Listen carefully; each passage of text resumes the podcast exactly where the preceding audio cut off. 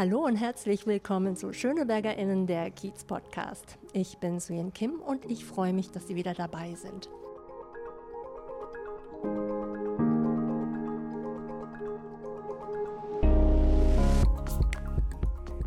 Heute spreche ich mit einer Frau, die seit 2011 sich hauptberuflich um die Belange unseres Kiezes Schöneberg kümmert, aber auch um die von Tempelhof. Sie ahnen es vielleicht schon, ich bin heute bei der Bezirksbürgermeisterin von Tempelhof-Schöneberg, Angelika Schöttler. Und ich freue mich, dass ich Sie in Ihren heiligen Hallen interviewen darf. Hallo, Frau Schöttler. Hallo, hallo. Eins vorab, auch wenn Frau Schöttler Bürgermeisterin von Tempelhof Schöneberg ist, wird es in diesem Gespräch eher um Schöneberg gehen, also den Kiez, in dem ich lebe. Und ich hoffe, die äh, Tempelhofer nehmen mir das nicht zu sehr übel. Frau Schöttler, Menschen, die ja nicht hauptberuflich Politikerinnen sind, ähm, für die gestaltet sich der Arbeitsalltag vielleicht so, dass sie morgens um 9 Uhr in ein Büro gehen und dann um 17 Uhr, 18 Uhr Schluss machen. So sieht vielleicht in der Regel der Tag aus. Aber wie ist das denn bei einer Bezirksbürgermeisterin? Ist das bei Ihnen auch so geregelt? Ich kann mir das kaum vorstellen, dass das so ist. Also echt fest geregelte Arbeitszeiten gibt es bei uns nicht. Ähm, bei mir ist es so, dass ich grundsätzlich um neun im Büro bin Allerdings mit dem 17 Uhr nach Hause gehen, das klappt nicht. Ähm, ich bin zu Hause zwischen 10 und Mitternacht. Oh, das ist wirklich ein sehr langer Arbeitstag. Dazu kommen dann natürlich die Termine am Sonnabend und Sonntag. Die sind nicht ganz so vollgepackt, aber ähm, immer wieder bin ich auch da unterwegs. Wann machen Sie dann Freizeitausgleich? Dürfen Sie das eigentlich als Bezirksbürgermeisterin? Ich sehe immer zu, dass ein Tag der Woche, also entweder Sonnabend oder Sonntag, möglichst frei ist und für die Familie dann auch vorbehalten. Klappt auch nicht immer, aber klappt sehr oft. Ihr Vater Alfred Gleitze war ja auch Berufspolitiker und auch Bezirksbürgermeister hier in Schöneberg von 1971 bis 1975. Inwieweit war denn sein Berufsweg entscheidend für Ihre eigene Karriere? Naja, mein Vater hat ja auch als Bezirksstadtrat angefangen und ist dann Bürgermeister geworden, so ähnlich wie ich. Ähm, er war sogar vorher auch Jugendstadtrat, so wie ich Jugendstadträtin vorher war. Insofern war das sehr, sehr prägend. Er ist ins Bezirksamt gekommen, als ich sechs Jahre alt war, ist rausgegangen, als ich 22 war. Also das heißt, meine Kindheit und Jugend ähm, hat sich natürlich sehr nach dem Fahrplan meines Vaters äh, gerichtet. Auch die Wochenenden, ähm, wie ich ja schon berichtet habe, ihm ging das natürlich ähnlich. Richtig hatten wir ihn eigentlich nur im Urlaub, die drei Wochen, aber selbst da hat er mit seinem Büro telefoniert. Also meine Vorstellungen, wie viel Zeit man im Bezirksamt, wenn man hier tätig ist, mitbringt, die ist sehr geprägt durch meine Kindheit. Das heißt, Sie waren eigentlich ja schon gebrieft, was es heißt, so eine Verantwortung zu übernehmen. Was den Zeitumfang angeht, auf jeden Fall. Was den Stress angeht, auch auf jeden Fall. Die Themen sind heute ein bisschen anders. Das Verantwortungsgebiet ist etwas größer. Sie haben es schon gesagt, zu Schöneberg ist noch Tempelhof dazugekommen. Aber ja, eine ungefähre Vorstellung hatte ich. Sie sind mit 19 Jahren in die SPD eingetreten und haben seither wirklich unterschiedliche politische Funktionen und Aufgaben übernommen. Sie haben es ja gerade ein bisschen geschildert. Wenn Sie so zurückblicken, inwieweit hat sich denn die politische Arbeit seither verändert? Damit meine ich jetzt nicht nur die Themen, sondern halt natürlich auch äh, Kampagnenarbeit oder wie gehe ich in den Dialog mit BürgerInnen? Naja, wir haben heute das Internet, was dazugekommen ist. Wir haben heute nicht mehr so viele TraditionswählerInnen. Das gilt auch für die Mitgliedschaft. Es wird sehr viel mehr in Projekten gearbeitet. Und ich hoffe aber, dass das Engagement erhalten bleibt. Das war früher so, das ist heute so. Es ist ganz viel ehrenamtliche Arbeit. Daran hat sich bis heute nichts geändert. Nur was wir tun, ja, ist ein Stück weit anders. Aber wie ist es denn bei Ihnen persönlich? Also wenn Sie jetzt selber auf Ihre eigene Karriere zurückblicken und das, was Sie gemacht haben in, ähm, als junge Erwachsene, natürlich hatten Sie da ganz andere Aufgaben und andere Verantwortungen, aber die Arbeit hat sich ja anders gestaltet, abgesehen davon, dass es damals kein Internet gab. Aber inwieweit ähm, entspricht man da vielleicht auch dem Zeitgeist? Naja, ich würde ja sagen, ich bin nicht in die Partei eingetreten, ich bin ein Stück weit reingeboren. Ähm, ein Stück weit haben wir das ja in der Kindheit schon miterlebt bei äh, Familienfesten, beim Verteilen von äh, Werbebroschüren etc. Also das heißt, viele Sachen waren mir schon vertraut, als ich eingetreten bin. Das war mehr eine Intensivierung, als dass es etwas Neues mit dazu kam. Vieles ist auch bis heute erhalten geblieben. Die direkte Kommunikation mit den Menschen vor Ort, die mir persönlich auch sehr, sehr wichtig ist. Was bei mir natürlich dazugekommen ist im Laufe der Zeit, sind die vielen Funktionen, die ich inne hatte. Ähm, lange Zeit die, die Abteilung geleitet, also den Ortsverein, die kleinste Einheit, was mir immer sehr, sehr viel Spaß gemacht hat, weil ich bin ein Mensch der Basis. Ähm, und äh, selbst wenn ich dann auch Landeskassiererin war, sehr, sehr spannend, ähm, war mir immer wichtig, meine Heimat ist einfach die Abteilung, der Ortsverein. Ähm, und äh, die Termine habe ich immer alle wahrgenommen. Das mache ich auch heute noch. Und insofern, ja, was hat sich geändert? Geändert, ja, haben sich natürlich die Themen, aber bei mir ist eigentlich sehr viel Routine dazugekommen und sehr viel Erfahrung.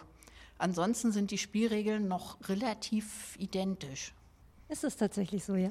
Ja, das ist in der, ist in der Regel so. Wir sind eine sehr Präsenzpartei. Also bei uns ist es wichtig, ähm, da zu sein, mitzumachen. Das war damals wichtig, das ist heute wichtig. Ja klar, die digitalen Formate kommen dazu, das ist schon, äh, ist schon klar. Aber nee, so richtig große Veränderungen. Äh, man muss weiterhin präsent sein, man muss weiterhin für sich werben, man muss weiterhin aktiv dabei sein, mitgestalten. Ähm, das sind alles damals wichtige Sachen und das sind heute wichtige Sachen. Sie haben es ja gerade schon gesagt, Sie sind selber ein Schöneberger Gewächs, kann man so sagen. Ähm, das heißt, Sie sind hier zur Grundschule gegangen in unmittelbarer Nähe vom ähm, Rathaus, auch aufs Gymnasium. Sie arbeiten hier im Kiez. Das heißt, Sie sind dem Kiez immer treu geblieben. Oder gab es vielleicht zwischendurch auch mal Abstecher in andere Bezirke? Nein, dem Kiez bin ich immer treu geblieben, auch dem Bezirk. Selbst wohnen tue ich hier nicht mehr. Was ich allerdings ähm, gut finde, weil meine Kinder dann ein anderes Umfeld haben und nicht immer Mama präsent äh, gewesen ist, auch während der Schulzeit. Aber ich kann definitiv sagen, ich bin hier aufgewachsen, ich bin hier groß geworden. Ich kenne hier ganz, ganz viel. Tempelhof ist dazugekommen, ganz schnell lernen müssen. Ähm, eine spannende Kombination Schöneberg und Tempelhof. Und ich bin definitiv deutlich mehr hier als äh, irgendwo anders. Das schließt sogar zu Hause mit ein. Ähm, jetzt haben Sie es gerade auch angesprochen, Tempelhof ist dazugekommen. Wie schnell kann man denn einen neuen, ähm, ja, eine neue Arbeitsumgebung, kann man ja eigentlich schon sagen, wie kann man die denn erfassen in der Größenordnung? Wie schnell ist es Ihnen gelungen? Na, erfassen musste ich ja dann, als ich ins Bezirksamt gekommen bin, eine ganze Menge neue Sachen. Ähm, hingehen, gucken, nicht nur auf Papier lesen, sondern wirklich begreifen im wirklich Sinne. Also ich habe die Jugendfreizeiteinrichtungen, damals war ich Jugendstadträtin, alle besucht. Ich habe mir die Sportplätze angeguckt, Sportstadträtin war ich auch und habe den äh, Bezirk natürlich am Anfang sehr stark erstmal über diese Institutionen definiert. Und nach und nach hat man dann alles andere drumherum kennengelernt. Aber ja, es geht nichts drum, hinfahren, gucken mit den Leuten reden. Wenn man jetzt so viele Jahre als Politikerin tätig ist, so wie Sie, dann ähm, frage ich mich, inwieweit man Gesellschaft oder Leben tatsächlich noch äh, durch eine private Brille sehen kann. Geht das überhaupt noch oder ist alles, was man so wahrnimmt, tatsächlich durch die politische Brille wahrgenommen? Es ist ganz viel durch die politische Brille wahrgenommen. Das habe ich vor allen Dingen natürlich gemerkt, als meine Kinder klein waren und es um Kita und Schule ging, das waren immer zwei Blicke. Einmal die der Mutter und dann natürlich auch die der Stadträtin oder der Bürgermeisterin. Das kann man nicht trennen. Aber ich meine, es muss doch irgendwann mal auch sein, so, okay, jetzt gucke ich einfach mal den Bezirk an als Angelika Schöttler, die Privatperson, die auch Mutter ist. Oder kann man das überhaupt nicht trennen? Oder gelingt Ihnen das gar nicht mehr? Nee, richtig trennen kann man das nicht. Man kann sich da ein bisschen drauf konzentrieren und ähm, dann gewichtet das. Aber zum Beispiel, wenn ich zum Sport meiner Kinder gegangen bin, dann bin ich immer doppelt wahrgenommen worden. Da kam auf der einen Seite natürlich die Mutter der Kinder, da kam aber natürlich auch die Sportstadträtin aus Tempelhof Schöneberg. Und ähm, so doppelt bin ich auch wahrgenommen worden. Also das heißt, auch von außen ist diese Trennung nicht gemacht worden. Und deswegen, nein, man steht immer mit zwei Beinen. Oder als ich in einem Konzert war von meinem Kind, ähm, dann war der Bürgermeister aus dem Bezirk sehr aufgeregt, weil er hatte eine Kollegin im Raum. Ich habe mich nicht als Kollegin gefühlt in dem Moment, aber er hat mich natürlich so wahrgenommen. Und auch das musste dann erstmal geklärt werden. Dann durfte ich weiter Mutter sein. Also das heißt, äh, es ist immer beidseitig. Selbst bei einem Kiezspaziergang, nehmen wir jetzt mal an, durch die Akazienstraße mit den vielen Cafés, dann in die Goldstraße, selbst wenn Sie da jetzt einfach mal herumschlendern würden, ich kann mir das zwar gar nicht vorstellen, aber wir, wir fantasieren jetzt mal, Sie haben die Zeit und würden da jetzt einfach entlang spazieren, selbst dann würden Sie äh, sagen, ich gucke mir den Kiez tatsächlich durch die politische Brille an oder geht es auch so, dass Sie sagen, nee, ich gucke mir jetzt einfach mal den Kiez an, weil er mir gefällt? Nee, wäre auch beides, natürlich. Ähm, also zunächst erstmal würde das Gefühl, ich fühle mich hier wohl im Vordergrund stehen, aber natürlich nimmt man wahr, hier läuft es gut, hier läuft es schlecht. Mir kann es ja auch passieren, dass mich jemand anspricht und sagt, oh, das ist aber schön, Frau Bürgermeisterin, dass Sie hier sind. Ähm, ich wollte Ihnen dies und jenes sowieso schon immer mal erzählen. Ja, da kann ich jetzt auch nicht sagen, ich bin jetzt hier privat. Ähm, selbstverständlich werde ich dann mit demjenigen oder derjenigen reden und äh, aufnehmen. Am Ende werde ich vermutlich die Person bitten, mir das nochmal per Mail zu schreiben, weil ich es ansonsten nicht garantieren kann, dass ich es zwei Tage später ähm, noch weiß, wenn ich im Büro bin. Wenn man Bürgermeisterin wird oder ist, dann stelle ich mir das ein bisschen so vor, ähm, ist sehr, sehr laienhaft natürlich gedacht, wie für eine Familie zu sorgen. Natürlich ist die Familie, die Sie hier zu versorgen haben, weitaus größer, aber die Themen sind ja vielleicht ähnlich. Da geht es um Chancen, es geht um Wohlergehen, es geht um Nachhaltigkeit. Sie müssen sehr viel antizipieren, Sie müssen hinhören, Sie müssen die Augen und Ohren offen halten. Ich selbst bin Mutter von zwei Kindern, ich weiß, wie viel Verantwortung das alleine ist, aber wie kann man sich tatsächlich auf so eine Aufgabe, die Sie ja zu bewältigen bewältigen haben, vorbereiten. Natürlich hatten sie verschiedene Funktionen. Sie sind so ein bisschen in das Politikerinnenleben reingewachsen, aber dann Bezirksbürgermeisterin zu sein von zwei so großen Bezirken, das ist ja schon eine andere Nummer. Man kann reinwachsen. Ich bin ja erst in der Bezirksverordnetenversammlung gewesen, habe das sozusagen von der Parlamentsseite aus ähm, mir angesehen und mitgemacht und bin dann ins Bezirksamt gewechselt, sodass die Themen und auch die Spielregeln, auch das Miteinander von Politik, sei es jetzt Verwaltungsseite, sei es ähm, Bezirksverordnetenversammlung, aber eben auch der Kontakt zu Bürgerinnen und Bürgern, zu den Vereinen, zu den Institutionen war mir vertraut. Was neu dazu kam, war in der Tat die große Verwaltung, aber da steht man ja nicht alleine. Also Sie als Mutter ähm, standen ja dann durchaus ein Stück weit alleine im Zweifelsfalle mit Partner, aber auch der hatte wahrscheinlich vorher nicht so viele Kinder und hatte das schon richtig geübt. Ähm, hier ist es ja anders. Sie treffen auf eine Verwaltung, die eingespielt ist, die die Spielregeln seit Jahren ähm, kennt und die Leitung ist neu. Und da haben Sie natürlich ganz viel Hilfe und ganz viele Menschen, mit denen Sie das diskutieren können. Und das habe ich immer auch sehr wahrgenommen und das nehme ich auch heute noch wahr, dass ich viel auch mit den Mitarbeitenden diskutiere und mir deren Meinung anhöre und dann erst entscheide. Ähm, jetzt haben wir ja schon so oft darüber gesprochen, dass Sie ja Schönebergerin qua Geburt sind. Die sind auf jeden Fall hier aufgewachsen. Und was man auf jeden Fall feststellen kann, ist, dass der Kiez sich ja sehr verändert. Wie viele Kiez, Kieze hier in Berlin? Ähm, ich finde so, ich bin ja seit 20 Jahren hier im äh, Schöneberger Kiez verankert. Ähm, gerade in den vergangenen sieben oder auch zehn Jahren, vielleicht eigentlich in ihrer Amtszeit ist sehr viel Bewegung zu sehen. Also nicht nur im Akazienkiez, sondern auch tatsächlich im Schöneberger Norden. Es wird hipper, es wird schicker, es wird auch teurer. Was ich an Schöneberg aber immer schon geliebt habe, ist, dass es ganz viele Gesichter hat. Es ist sehr, sehr bunt und es gibt wirklich ganz viel zu entdecken. Doch wenn man zum Beispiel das Problem hat mit steigenden Mieten, dann hat das natürlich auch die Konsequenz, dass die Vielfältigkeit, das Bunte gefährdet ist. Wie stellen Sie denn als Bezirksbürgermeisterin sicher, dass das bunte, das vielschichtige Leben hier im Kiez erhalten bleibt? Also erstmal treffen wir uns dabei. Das Bunte, das Vielfältige finde ich auch unheimlich schön. Das ist der Reiz, den Schöneberg ausmacht, den im Prinzip Tempelhof Schöneberg ausmacht, weil in Tempelhof gibt es da nochmal andere Reize, andere Vielfältigkeiten. Ähm, wie erhalten wir das? Also erstmal haben wir zum Glück den Vorteil, dass wir nicht ganz vorne sind, was die Veränderungsprozesse angehen.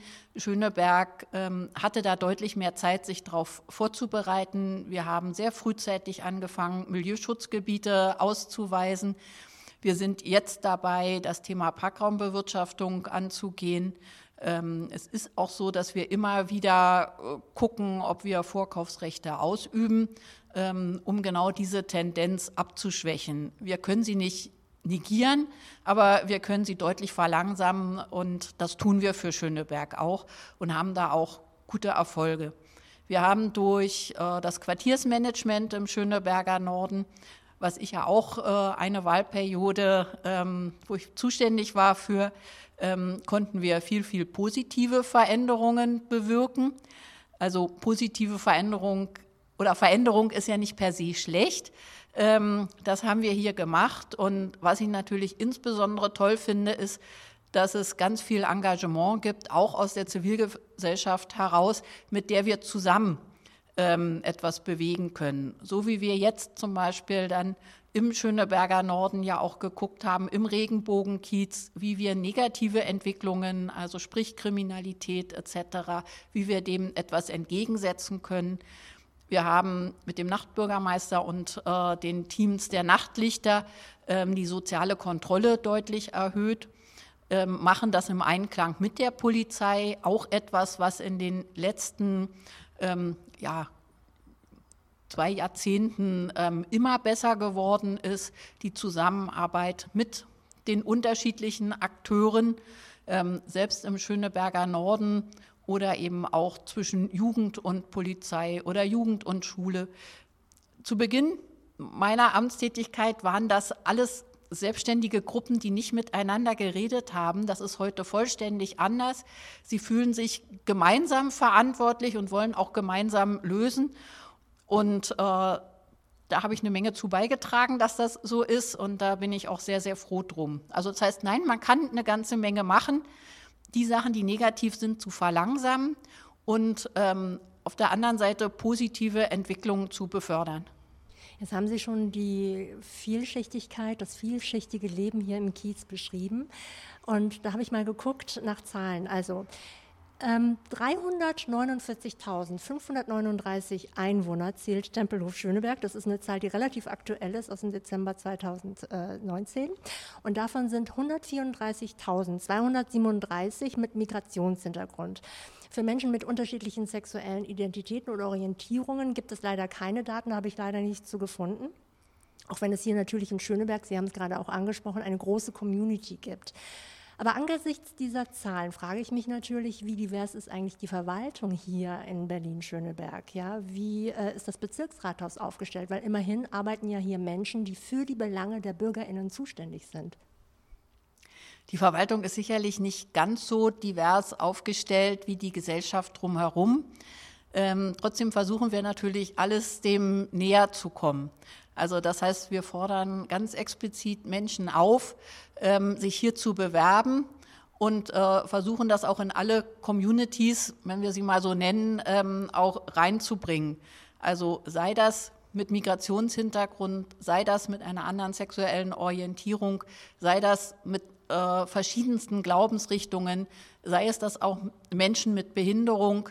Ähm, wir wollen vielfältig sein und wollen dafür auch sehr offen sein. Das heißt, die Menschen, die hier arbeiten, ähm, denen nahezubringen, dass es ein Gewinn ist, so vielfältig zu sein und die Menschen, die noch nicht bei uns arbeiten, aufzufordern, ähm, das dann zu tun und äh, sich bei uns zu bewerben. Unsere Kampagne, die wir jetzt gestartet haben, ähm, zielt auch genau darauf ab. Wir versuchen immer darzustellen, welche unterschiedlichen Menschen hier schon arbeiten und ähm, erhoffen uns darüber natürlich auch, dass sich wirklich alle angesprochen fühlen, sich bei uns zu bewerben. Jetzt ist ja das eine, äh, Ausschreibungen entsprechend gezielt an eine bestimmte Zielgruppe oder Community zu richten, das auch so zu formulieren und auch zu kommunizieren. Aber es führt ja auch dazu, dass man eigentlich auch Einstellungskriterien verändern muss, ähm, Schulungen vielleicht auch innerhalb des Hauses machen muss, um diversitätssensible Kommunikation geht es da. Wie weit ist man denn hier in der Verwaltung? Ähm, hat man sich da vielleicht auch schon mal Expertenrat von außen geholt, wie man solche diversitätsorientierte politische Öffnung betreiben kann? Wir haben schon ganz viele Schulungen gemacht mit unterschiedlichen Teams. Und ich kann nur sagen, ähm, das sind Schulungen, die gehen auch an keinem wirklich spurlos vorbei. Ähm, das ist, ich habe das selber miterlebt, auch zum Thema ähm, Gender, was ja, als ich Jugendstadträtin war, auch neu sozusagen für die Verwaltung war. Das ist heute das Thema Diversity. Ähm, und es ist immer richtig, dann auch alle dazu zu verpflichten, an diesen Schulungen teilzunehmen. Also das ist kein Wünsch dir was oder ähm, ich kann mir das, das ist aussuchen. Wirklich obligatorisch, ja? Das ist dann auch obligatorisch und natürlich die einen sind offener, die anderen sind nicht so offen, aber es nehmen alle etwas mit, wenn sie rausgehen und ähm, so verändert sich langsam die Verwaltung und durch die neuen Kolleginnen und Kollegen verändert es sich ja nochmal. Es ist ja im Moment so, dass wir den Generationswechsel haben. Auch da sind wir nicht ähm, sehr vielfältig, weil wir haben über 10, 15 Jahren ja praktisch keinen eingestellt. Ähm, also da fehlen uns auch ein paar Jahrgänge. Auch das gehört zur Diversität dazu, dass wirklich alle Jahrgänge gut und gleich vertreten sind. Also auch hier wollen wir gucken, dass wir wieder zu dem Altersmix in der Verwaltung kommen, ähm, was unheimlich positiv ist. Und ja, Frauenförderplan etc. haben wir natürlich auch. Jetzt weiß man ja, dass die Verwaltung, und das gilt ja nicht nur für Berlin, sondern für viele deutsche Städte, darunter zu leiden hat, dass der Nachwuchs ausbleibt. Also suchen nicht mehr so viele Menschen, jüngere Menschen, ähm, eine Karriere in der Verwaltung. Wie sieht es denn hier aus? Also Sie haben schon gesagt, Sie machen, Sie haben Kampagnen, um halt bestimmte Communities zu erreichen, aber es geht ja nicht nur darum, Communities zu erreichen, sondern grundsätzlich auch für eine Altersdurchmischung zu sorgen. Also bei den Ausbildungsplätzen, die wir anbieten, haben wir kein Problem, Nachwuchs zu finden, auch diversen Nachwuchs. Ähm, da können wir das schön abbilden, da kann man das ja auch entsprechend steuern. Ähm, wo wir Probleme haben, sind die klassischen äh, besonderen Berufe wie Sozialarbeiter, wie Ärzte, wie Psychologen, wie Architekten, Bauingenieure, ähm, die wir von außen einstellen, die wir ja nicht ausbilden. Das sind ja Universitätsausbildungen. Ähm, da ist der Markt im Moment so groß, äh, dass wir in der Tat Schwierigkeiten haben, an der einen oder anderen Stelle geeignete Personen zu finden. Da kann ich nur an alle appellieren, sich im öffentlichen Dienst zu bewerben. Tempelhof Schöneberg ist ein toller Arbeitgeber. Damit haben wir auch schon mal ein bisschen Werbung gemacht.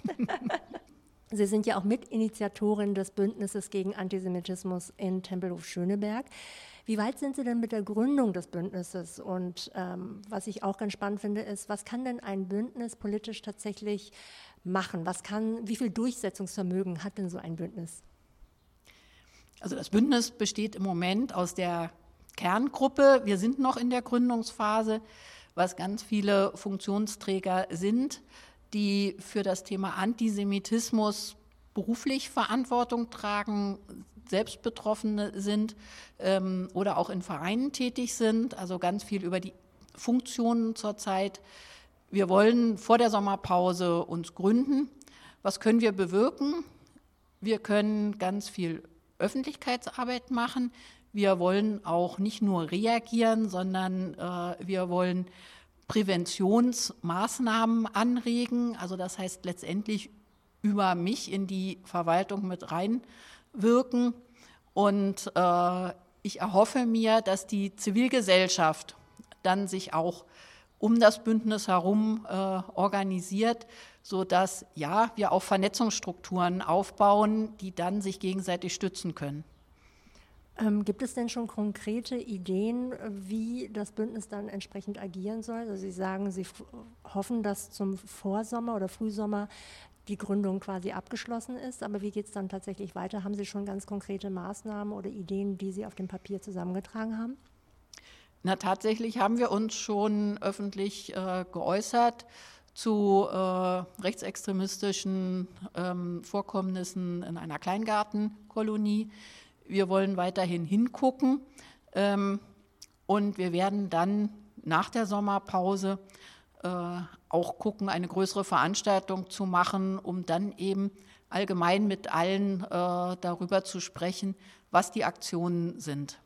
Die ersten Diskussionen gingen natürlich schon gerade in Richtung Kinder, Jugendliche, wie man auch Schulen noch mal stärker sensibilisiert. Aber das sind alles Punkte, die sind in den Anfängen. Aber ich kann nur sagen, für mich ist das jetzt schon ein unheimlicher Gewinn, weil auch hier sind wieder Menschen, mit denen man gut diskutieren kann und einfach ja, geballte Kompetenz. Es ist ja neben Diversität, ähm, Nachhaltigkeit, Klimaschutz auch ein ähm, auch Digitales ein großes Thema dieser Zeit. Und Corona hat gezeigt, dass es ohne Digitalität überhaupt nichts dass nichts möglich ist. Ja, also digitales, ähm, das Netz hat uns sowohl im privaten Leben als auch im beruflichen Leben wirklich über viele verschiedene ähm, Sachen helfen können. Deutschland per se hechelt ja der digitalen Transformation ein bisschen hinterher, vor allen Dingen, wenn man das mit den skandinavischen Nachbarländern so ein bisschen vergleicht.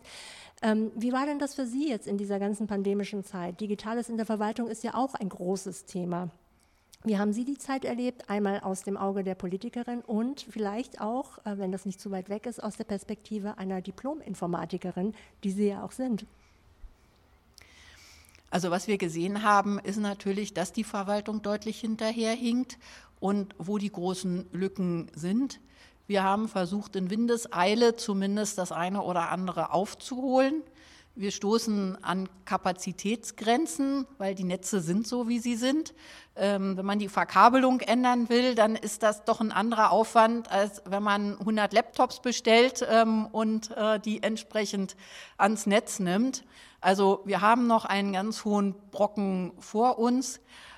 Auch viele ähm, Vorgänge sind ja noch gar nicht mit einer Software hinterlegt oder ich sage mal mit einer veralteten, die nur einen Teil abbildet. Dann haben wir die Schnittstellenproblematiken. Das wissen wir schon eine ganze Weile. Ähm, aber bisher äh, ist die Geschwindigkeit einfach deutlich zu langsam gewesen. Also Quintessenz ist, ja, wir wissen jetzt deutlicher, was uns fehlt und wir müssen uns mächtig beeilen, um das aufzuholen. Sie haben es gerade angesprochen, ähm, das Netz ist das eine, darauf können Sie nicht wirklich äh, Einfluss nehmen. Ähm, Laptops kaufen, das kann man schon. Aber dazu gehört ja nun auch eine gewisse Kenntnis von Tools zum Beispiel. Ne? Also Sie haben selber vorhin erzählt, dass Sie ganz viele Online-Meetings haben. Das wird ja nicht nur Ihnen so gehen, sondern ganz vielen Kolleginnen in meinem Haus auch. Wie steht es denn da mit der digitalen Kompetenz? Na, auch ganz unterschiedlich. Ähm, und ich sage mal, vor zwei Jahren war die sicherlich deutlich schlechter als jetzt. Ähm, ich kann Ihnen jetzt schon eine ganze Menge Videotools aufzählen. Ähm, ansonsten haben wir eine IT-Stelle, die sich darum kümmert, dass die Software, dass die Hardware funktioniert. Die haben wir ausgebaut wieder. Der Trend ging schon mal in eine andere Richtung. Und ich bin ganz, ganz froh, da die kompetenten Menschen zu haben, wenn irgendwas nicht läuft, ähm, die dann kommen und äh, gucken, woran es liegt. Und meistens ist das sehr erfolgreich. Was war denn für Sie in dieser gesamten Pandemie die größte Herausforderung ähm, und wie haben Sie die bewältigt? Die größte Herausforderung war, glaube ich, der Umbau und das Wachstum des Gesundheitsamtes, die ganze Nachverfolgung sicherzustellen, auch immer wieder Menschen zu finden, die im Gesundheitsamt mithelfen, sowohl aus der eigenen Belegschaft. Wir haben ja ganz viele Menschen aus ihrem normalen Arbeitszusammenhang herausgenommen und haben sie im Gesundheitsamt zur Verfügung gestellt, um die Nachverfolgung äh, zu klären. Also das heißt, diese Veränderung der Arbeitsabläufe und gleichzeitig zu gucken, dass die Gesundheit der Mitarbeitenden immer geschützt ist. Also diesen Spagat, der war schon eine echte Herausforderung. Gleichzeitig mussten natürlich die Leistungen auch weiterlaufen. Also wir konnten nicht alles zumachen. Manches konnte man sicherlich kurzfristig mal für eine kurze Zeit ähm, schließen. Aber viele Leistungen wie das Sozialamt, das Jugendamt, das Bürgeramt, das Ordnungsamt, die müssen ja weiterlaufen. Und auch hier muss geguckt werden und musste geguckt werden in Windeseile, wie kann man die Leistung aufrechterhalten und trotzdem die Gesundheit der Mitarbeitenden, aber eben auch der Klientinnen und Klienten schützen. Ja, das ist sicherlich eine der größeren Herausforderungen gewesen für viele Bereiche, nicht nur für die Verwaltung. Ähm, glücklicherweise haben wir ja jetzt die große Impfzeit, wo sich alle impfen lassen können. Aber wie war das jetzt so in Spitzenzeiten? Wie viele Menschen hat man dann doch eher im Homeoffice angetroffen statt hier im Büro? Also die letzte ähm, Zählung sozusagen, äh, da waren es gut 40 Prozent, die überwiegend, sage ich mal, im Homeoffice sind. Das heißt nicht fünf Tage die Woche, aber eben doch deutlich. Und äh, bei den anderen kann ich nur sagen, die meisten von denen, die nicht im Homeoffice sind, die müssen auch hier in Präsenz arbeiten, weil entweder der, das Softwaresystem es nicht hergibt, was dann meistens mit Personalakten und Datenschutz zu tun hat, oder eben Kundenkontakt da ist waren wir ja schon gerade. Sozialamt, Jugendamt, Bürgeramt. Ähm, das kann nicht von zu Hause erledigt werden, denn das hat immer was mit Menschen zu tun und mit direktem Kontakt mit Menschen. Und das muss eben sozusagen auf dem Amt, also im Rathaus oder in den Dienstgebäuden stattfinden. Das kann nicht bei jemandem zu Hause stattfinden. Und man kann bestimmte Sachen auch einfach nicht online machen oder am Telefon besprechen. Da muss man sich gegenüber sitzen und da muss auch die Beziehungsebene ein Stück weit mit in die Waagschale geworfen werden. Ich würde jetzt ganz gerne mit Ihnen zum Abschluss einen kleinen Blick in die Zukunft wagen. Die Pandemie ist überwunden, wir sind alle geimpft. Wir haben ja Superwahljahr und egal wie die Wahl auch ausgehen wird, ich weiß, Sie haben sich ja auch wieder zur äh, Kandidatur bereit erklärt. Die Wahl ist gelaufen und ähm, dann ist ja erstmal aufatmen, weil das ist ja auch schon anstrengend, so ein Wahlkampfjahr.